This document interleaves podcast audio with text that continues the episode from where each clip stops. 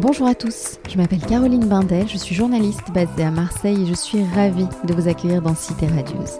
Alors Cité Radieuse, c'est quoi? Une rencontre, une conversation avec des personnes venant d'horizons très divers mais qui ont en commun de faire rayonner une ville, Marseille.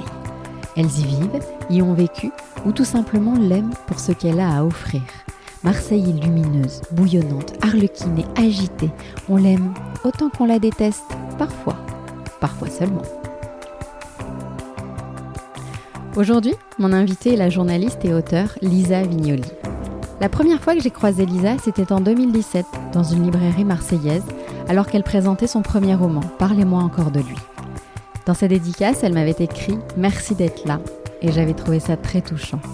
Si jeune, déjà édité chez Stock, peut-être qu'elle s'étonnait de ce succès soudain et se pinçait un peu pour y croire. L'aventure de ce premier roman fut belle, Nommé dans la catégorie Essai pour le prix Renaudot et sélectionné pour le prix de Flore, il a permis à Lisa de se faire un nom parmi les auteurs après s'en être fait un en tant que journaliste. Aujourd'hui, elle travaille pour Grazia, M, le magazine du Monde ou encore Vanity Fair et planche sur son second roman. Elle a Marseille au cœur et y revient dès que possible. Dans son salon trône le livre Marseille, je t'aime de Simon Port-Jacquemus et on sent qu'elle a fait sienne cette déclaration vous laisse découvrir notre conversation.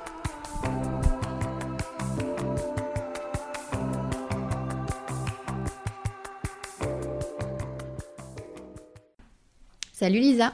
Bonjour. Merci de me recevoir chez toi à Paris. Alors j'ai pour habitude de débuter ce podcast en demandant à mes invités de décrire ce que l'on voit de là où l'on se trouve à Marseille. Donc en fait pour inviter celles et ceux qui nous écoutent à percevoir un peu de, Marseille. Mhm. Donc évidemment là je vais t'inviter à un autre exercice.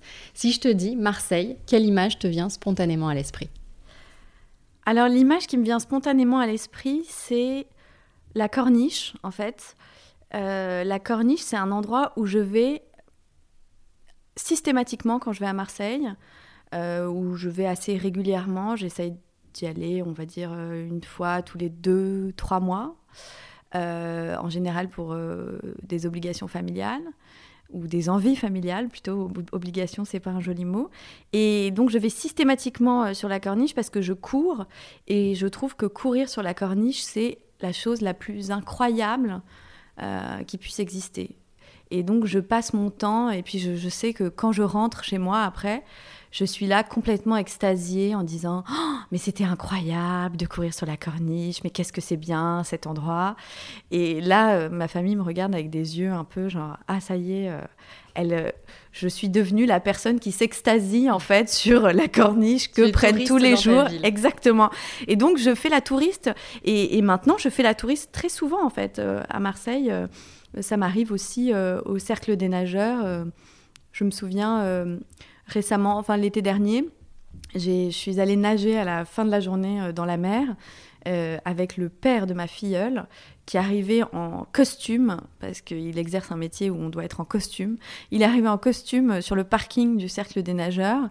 Et puis, euh, dix minutes après, on était dans la mer. Et là, je lui ai dit, mais je crois que tu te rends pas compte, en fait, la chance que vous avez, quoi. C'est clair. C'est complètement dingue. Enfin, pour moi, c'est surréaliste. Donc, tu goûtes à nouveau à ce bonheur-là. Exactement. Alors, tu es journaliste, auteur, Lisa. Ça te va si je dis auteur? Oui, je préfère auteur.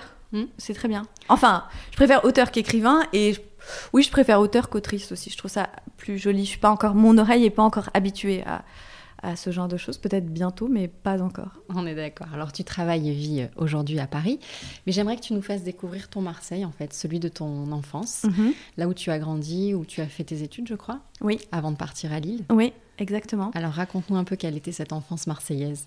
Alors, j'ai eu une enfance euh, qui était, euh, disons, assez cantonnée, en fait, à, à un quartier et c'est ce que j'essaye d'expliquer parfois euh, aux gens ici à Paris.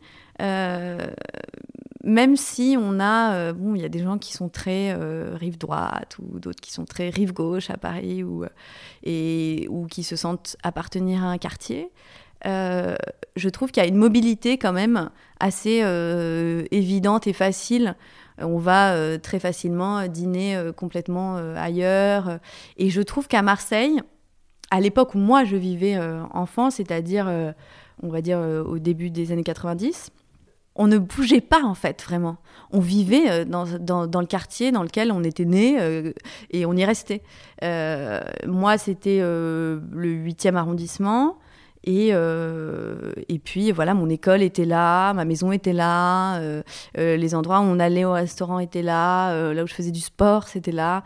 Donc c'était quand même voilà un petit, un petit espace quoi. Et puis après, maintenant, je, maintenant quand j'y vais, je, je, vais partout ailleurs, quoi, vraiment très facilement et, et même plus curieuse en tout cas. On dit souvent à Marseille d'ailleurs que les Marseillais se présentent d'un quartier avant de dire qu'ils sont Marseillais. Ah oui, c'est vrai, sans doute. Ils sont vois, ils sont du 8e, Oui, j'ai dû, oublier, mais effectivement, oui. On se présente d'un, quartier. Donc Marseille, tu l'as quitté pour Lille, c'est ça? Euh, Marseille, je l'ai quitté d'abord pour Aix, ouais. Euh, où j'ai fait mes études euh, de droit. à Aix-en-Provence. Donc là, c'était aussi dans la région, on, on, oppose souvent les deux, Marseille et Aix la bourgeoise un peu, mais j'ai adoré ces années, euh, j'ai adoré ces années d'études et puis, euh, puis voilà, ça reste le sud, quoi. Donc, euh, donc pour moi, ces souvenirs-là à Aix sont aussi rangés dans, dans, dans une catégorie sud qui, qui a un ensemble lumineux et avec tout ce qui va avec. Avant de partir pour le Grand Nord? Oui, exactement. Je me suis retrouvée à Lille en école de journalisme. Euh, j'ai passé euh, euh, plusieurs concours un peu partout en France. du coup, je suis allée, j'ai découvert des villes comme ça d'ailleurs, parce qu'on voyage pas forcément beaucoup en France, enfin en tout cas moi. Et, et j'avais le choix entre plusieurs écoles et j'ai choisi Lille parce que voilà, euh, dans mon petit milieu euh, où j'avais fait des stages euh, parmi les journalistes, on me disait que c'était la meilleure, donc j'y suis allée. Et oui, je suis partie à, l'extrême nord. Et ta carrière de journaliste, tu l'as commencé à Paris? J'ai commencé à Paris. On est en quelle année là? On est en 2000, on est en 2011. Je sors de l'école en mai ou juin 2011, je me souviens plus très bien. Et en mai-juin 2011, j'entre au magazine Marianne, qui est donc euh, l'hebdomadaire euh, politique euh, de gauche, disons, qui est un peu différent du Marianne d'aujourd'hui, avec d'autres gens à la tête du journal. on est juste avant l'élection de 2012 et c'est là où j'avais envie d'être en fait. J'avais envie, en sortant de l'école, d'être dans un endroit où la politique était quelque chose d'essentiel en me disant je veux faire une campagne. Et donc, euh, j'ai fait la campagne euh, de 2012 et j'ai commencé par suivre le centre. Et ensuite, au, second tour, bon, voilà, on a tous suivi un peu la campagne euh, avec les candidats qui restaient. Et je suis restée quelques années, je suis restée, disons, deux ans et demi peut-être. Ça a été une bonne école? Oui, c'était une bonne école. C'était une école euh, c'était intéressant, c'était c'était pas toujours évident. Euh, euh, c'était un journal d'hommes beaucoup, avec des, des têtes euh, très masculine, des caractères très forts, et, cette entrée tout de suite euh, en politique, euh, quand vous sortez de l'école, que vous êtes une jeune femme, j'ai même envie de dire une jeune fille presque à l'époque, et, et c'était, mais bon, voilà, vous êtes balancé dans le bain, et puis finalement, ça marche, enfin vous en sortez comme vous pouvez, mais vous en sortez. Alors je voulais te demander comment tu as été perçue en tant que Marseillaise quand tu as commencé ta carrière, et du coup, je voudrais citer un extrait de ton livre, en fait. Parlez-moi encore de lui. Mhm. Où tu dis, en parlant de Jean-Michel Gravier, on m'a souvent dit qu'il était provincial. Je ne saisissais pas tout du sens de cet adjectif pour définir quelqu'un. Ce que l'on avait de différent quand on l'était, il me semblait que ça ne voulait plus dire grand-chose de venir d'ici ou de là. Euh, un jour, un ami à toi t'a dit Sois un peu moins méditerranéenne. Mhm. Qu'est-ce que ça voulait bien dire? C'est drôle c'est toujours bizarre d'entendre ce, ce qu'on a écrit, qu'on connaît par cœur, pour être revenu euh, tant de fois dessus. Euh, et j'ai pensé, c'est marrant, à cette phrase euh, avant, de, avant de vous rencontrer. Et, et en fait, qu'est-ce que ça veut dire? Ça veut dire... D'abord, il y a deux choses. La première, c'est que moi, pour être tout à fait sincère, j'ai jamais souffert, entre guillemets, du côté provincial. C'est-à-dire que on m'a jamais, euh, on me l'a jamais euh, renvoyé euh, à la figure en fait. À part ma meilleure amie qui, en riant, elle, a grandi à Paris, elle a fait toute son école à Paris. Enfin, c'est une vraie Parisienne et qui s'amuse en me disant, je me souviens la première fois qu'elle est venue à Marseille, elle, en préparant sa valise, elle me disait, j'apprends ci, j'apprends ça, je prends ça, je prends des chaussures de, enfin voilà, elle se moquait un peu et elle a toujours ce, truc amusant Paris-Province. Mais moi, j'en ai jamais souffert. Et, sur le côté soit un peu moins méditerranéenne, je pense que ça tient plus à un caractère. C'est-à-dire que, en fait, on me.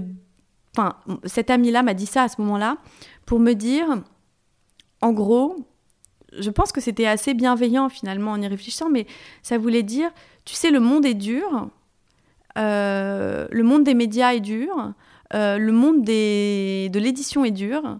Euh, ne sois pas trop gentille, ne sois pas trop souriante, ne sois pas trop amicale, ne sois pas trop aimable, parce qu'il y a des gens qui ne sont pas comme toi et qui pensent que pour être pris au sérieux, il faut être peut-être froid. Et moi, je ne connais pas la froideur en fait. C'est pas comme ça que j'ai grandi. Euh, c'est pas comme ça que j'ai été élevée. Mes parents sont des gens euh, très euh, très ouverts, très accueillants, qui parlent fort, voilà, qui, qui non, je connais pas la froideur. On se dit qu'on s'aime, on se dit qu'on se manque, on se dit ces choses-là, quoi. Donc, donc tu n'as pas suivi les conseils de cette amie. Tu es restée méditerranéenne? Oui, non, je, je, crois naïvement qu'en en fait, on peut être pris au sérieux en étant sympa. Mais il y a des moments dans la vie où je me dis que j'ai peut-être tort. Hein. Mais je, au fond, je suis comme ça, donc je ne peux pas faire autrement. Alors maintenant que tu as pris un peu de recul par rapport à Marseille, est-ce que tu sens que le discours change sur cette ville?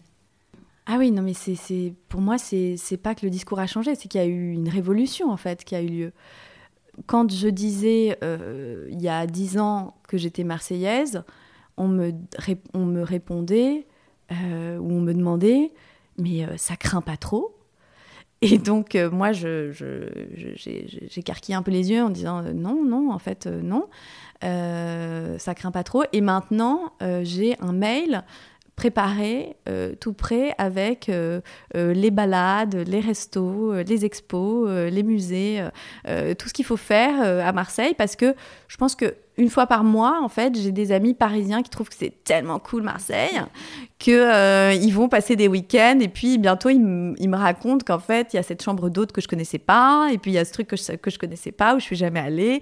Et je suis allée euh, euh, il y a quelques temps, maintenant ça commence à, dater, mais la première fois que je suis retournée rue d'Aubagne, où j'allais avec ma grand-mère quand on était, quand j'étais petite, chez Maison Empereur, qui est donc cette quincaillerie, euh, enfin je sais pas si on dit quincaillerie, mais cet endroit où on trouve de tout et où je me souviens qu'on allait euh, pour des ustensiles de cuisine parce que euh, le, moindre, la moindre, le moindre ustensile qui existe pour la cuisine se trouve chez Maison Empereur et uniquement là. Euh, c'était un quartier, voilà, la rue d'Aubagne, c'est près de la Canebière et c'est un endroit où, euh, on allait vraiment pour aller chercher quelque chose. Et la, première fois que j'y suis retournée, donc il y a quelques temps, c'est avec un copain parisien qui m'a dit Mais il faut absolument qu'on aille. déjeuner chez ce Tunisien incroyable et je lui ai dit ah bon mais donc c'est toi qui vas m'apprendre maintenant ma ville et c'était vrai donc, euh, donc oui, ça a complètement changé. Le regard a complètement changé. Je pense, je ne vais pas me lancer dans une analyse euh, politique, mais je pense que euh, le fait que, ça a été, Marseille ait été nommée capitale européenne de la culture a quand même beaucoup joué. je pense qu'il y a des lieux qui ont comme écarté la ville, enfin écarté les lieux où on allait dans la ville, comme le Mucem euh, donc voilà, et puis après, euh, après il y a, comme dans beaucoup d'endroits, une gentrification où les quartiers. Euh, et, mais, oui, ça a complètement changé. Et moi, ce qui me frappe dans, mon, dans mes souvenirs d'enfance, c'est que j'ai pas le souvenir, quand j'étais enfant, de, d'entendre parler anglais ou d'autres langues. Et maintenant, quand je vais dans ces endroits, je n'entends parler que, que, que qu'en langue étrangère, quoi. C'est complètement dingue. C'était pas du tout un paysage sonore euh, auquel euh, on était habitué, nous. Pas du tout. Ça y est devenu une ville touristique.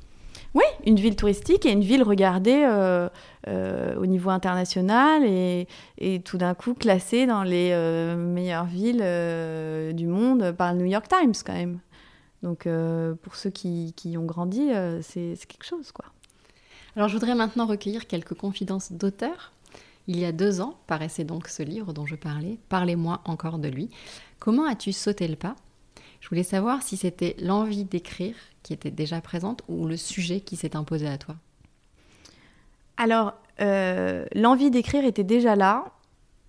D'ailleurs, j'avais euh, un début de roman euh, dans mon ordinateur qui est toujours et qui n'a pas bougé depuis, qui s'appelait elle connaît pas Félix Potin, voilà, c'est un titre que je donne, qui ne, qui ne paraîtra jamais, et que j'avais commencé à écrire. Et ensuite, euh, je pense que sauter le pas a eu lieu avec euh, justement ce sujet dont j'ai eu connaissance et je me suis dit euh, et en fait je suis allée voir un, éditeur et je lui ai dit voilà j'ai envie de faire ce livre et il m'a dit allez-y et du coup bah, il fallait que j'y aille quoi donc donc là c'était l'écriture était vraiment très très présente en moi depuis longtemps mais, mais là, j'avais plus le choix en quelque sorte. Donc tu t'es plongée dans la, la vie de Jean-Michel Gravier oui. Dans les années 80 et tout ce que ça représentait. Oui, exactement. Comment, comment tu as travaillé Comment tu as glané tous ces témoignages? Euh, Alors, j'ai d'abord euh, lu euh, des chroniques qui étaient, parce que Jean-Michel Gravier était un journaliste et chroniqueur dans un journal qui s'appelait le, Matin de Paris. dans les années 80, enfin à la fin des années 70 et début des années 80. Donc j'ai d'abord lu un ouvrage de, chronique qu'il avait écrite qui, s'appelait Elle court, elle court la nuit, du nom de sa chronique. Et donc là, j'ai lu tout ça, euh, ça m'a plongé dans un univers absolument génial et que j'ai beaucoup aimé, euh, de cinéma, de culture, euh, d'une époque. et ensuite, j'ai lu son, un roman qu'il a écrit qui s'appelait Les clés de la plage, qui est un très joli livre. Et ensuite, j'ai fait, j'ai interviewé des gens qu'il avait connus parce qu'il est mort en 94. Donc j'ai interviewé euh, des proches, euh, des gens de sa famille, euh, des, des hum, témoins de cette époque, de sa vie, des gens qui se sont retrouvés dans ses chroniques, comme Isabelle Adjani, comme des, des, comédiens, des comédiennes, des producteurs, des productrices. j'ai interviewé quelqu'un qui m'a beaucoup aidé euh, et qui l'a connu, lui, quand il était euh, euh, tout jeune, qui a connu Jean-Michel Gravier quand il était tout jeune, qui a commencé sa carrière à ses côtés, qui est Bruce Toussaint, le journaliste. Parce que tout part de là. Tu veux peut-être le raconter, en fait. Oui.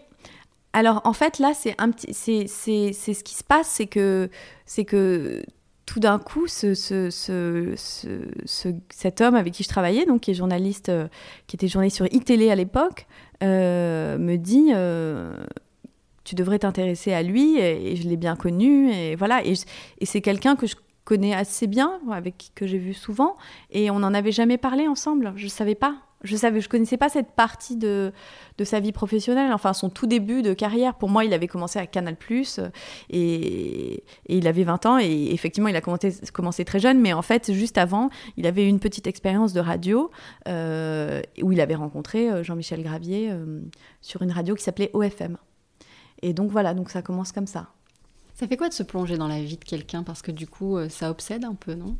C'est complètement obsessionnel, oui. Ouais, ouais. Euh, ça, devient, euh, ça devient euh, un peu votre vie. Et en même temps, c'était une époque qui n'était pas la mienne.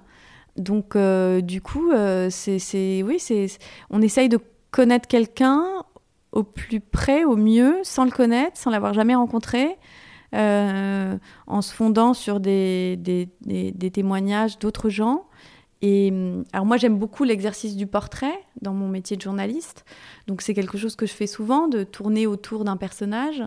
Mais en général, au bout du compte, ou avant, j'ai rencontré ou je rencontre le personnage en question pour faire son portrait.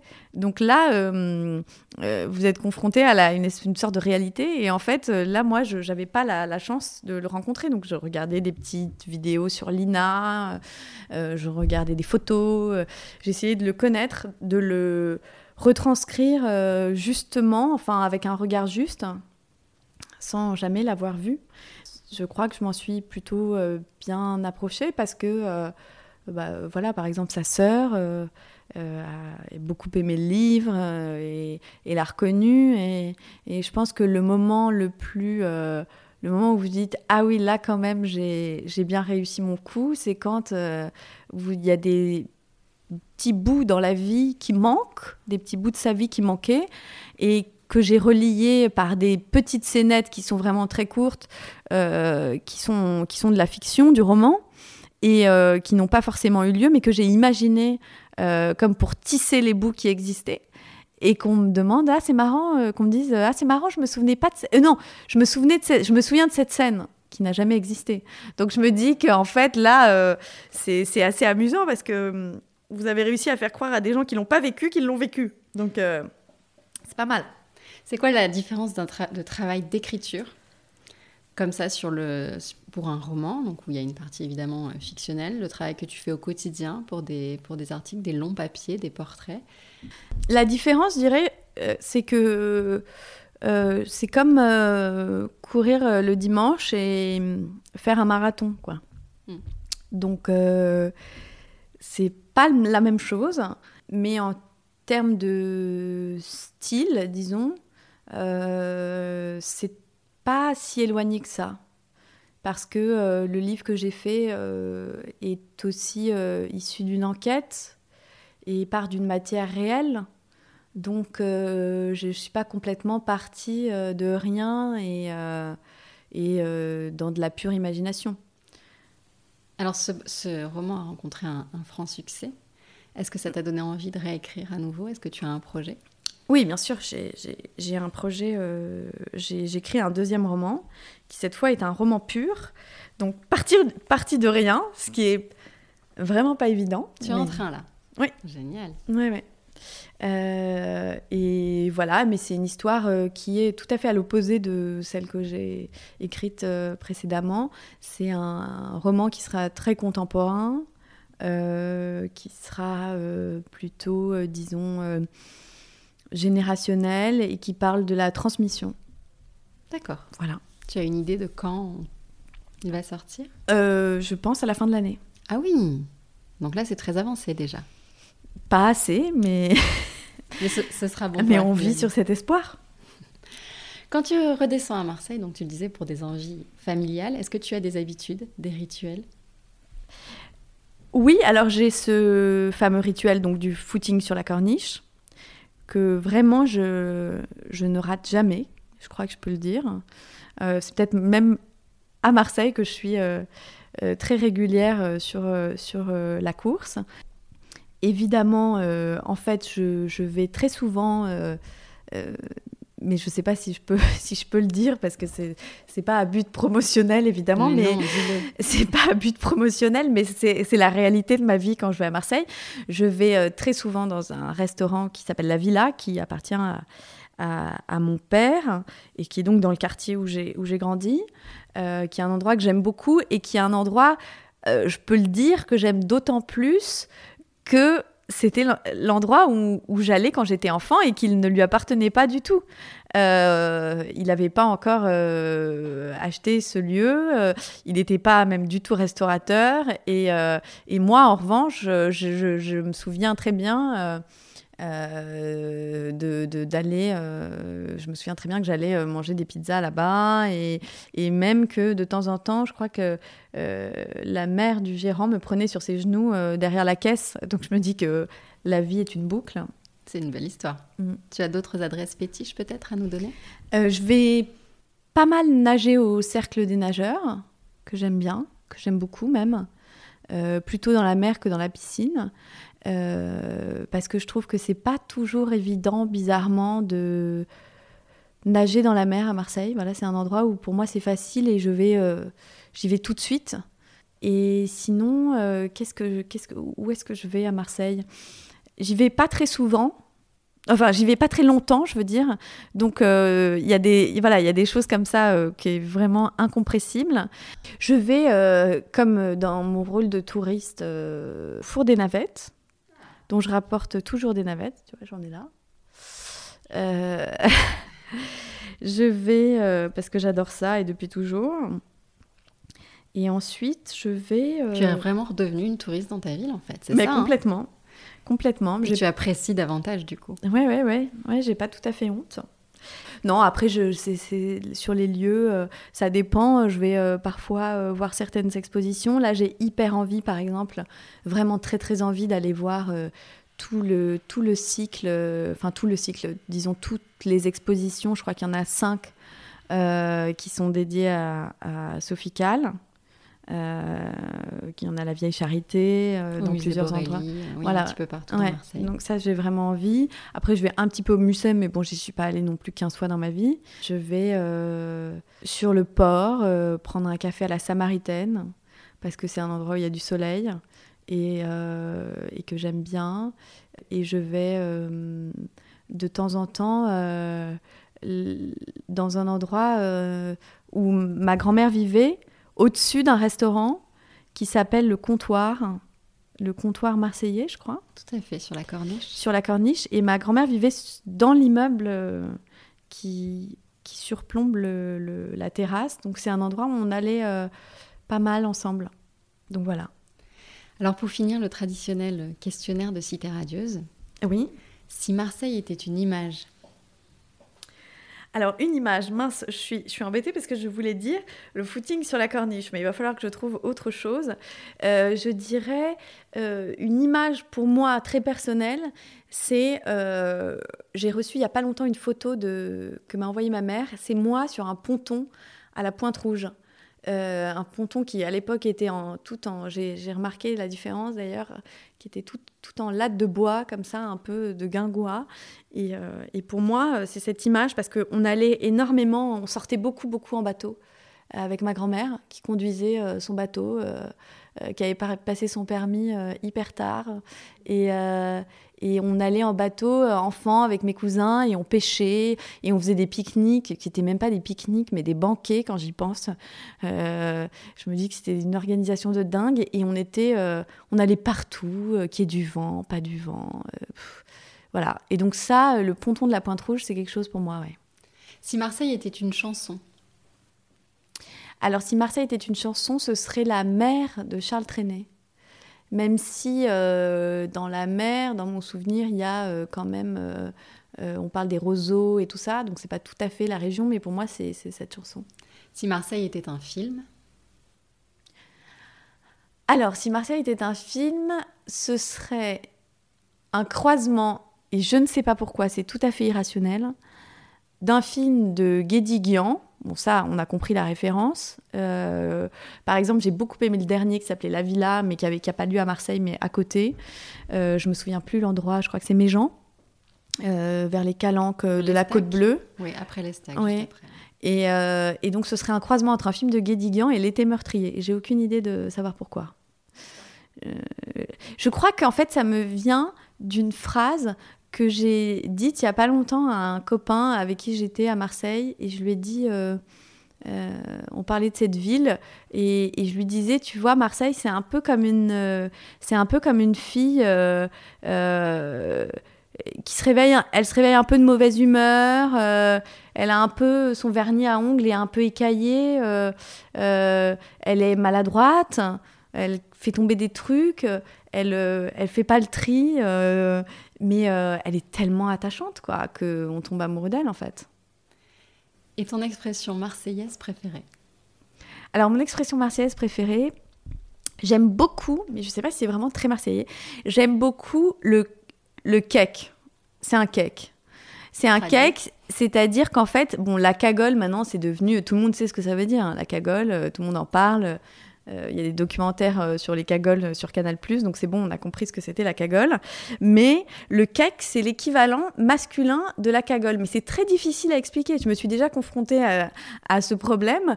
C'est assez compliqué. Donc un cake, c'est un peu un mec, a priori pas très chic, hein, euh, voire euh, vulgaire, et, euh, et qui fait un peu le malin, roublard, je sais pas, voilà, un cake. Mais il n'y a pas de définition du dictionnaire. Tu as raison, c'est dur à expliquer, mais nous, on sait très bien. On les reconnaît très vite. Donc lui, ah non, lui, c'est un cake.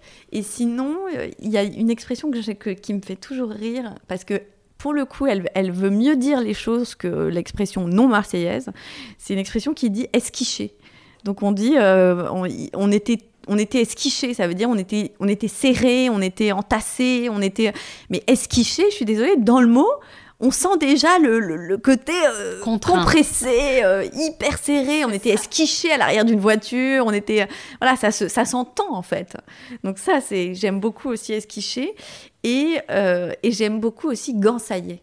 Ah, alors tu sais ce que ça veut dire, gansailler Je découvre, dis-moi. Alors, gansailler, ça veut dire gansailler, ça veut dire un peu, euh, ça veut ça, peut vouloir dire tirer, euh, euh, comment dire, je, ce, ça veut dire, ça veut dire étirer un peu, secouer, voilà. Gansailler, ça veut dire secouer physiquement ou moralement. Il m'a gansaillé, quoi. D'accord. Voilà.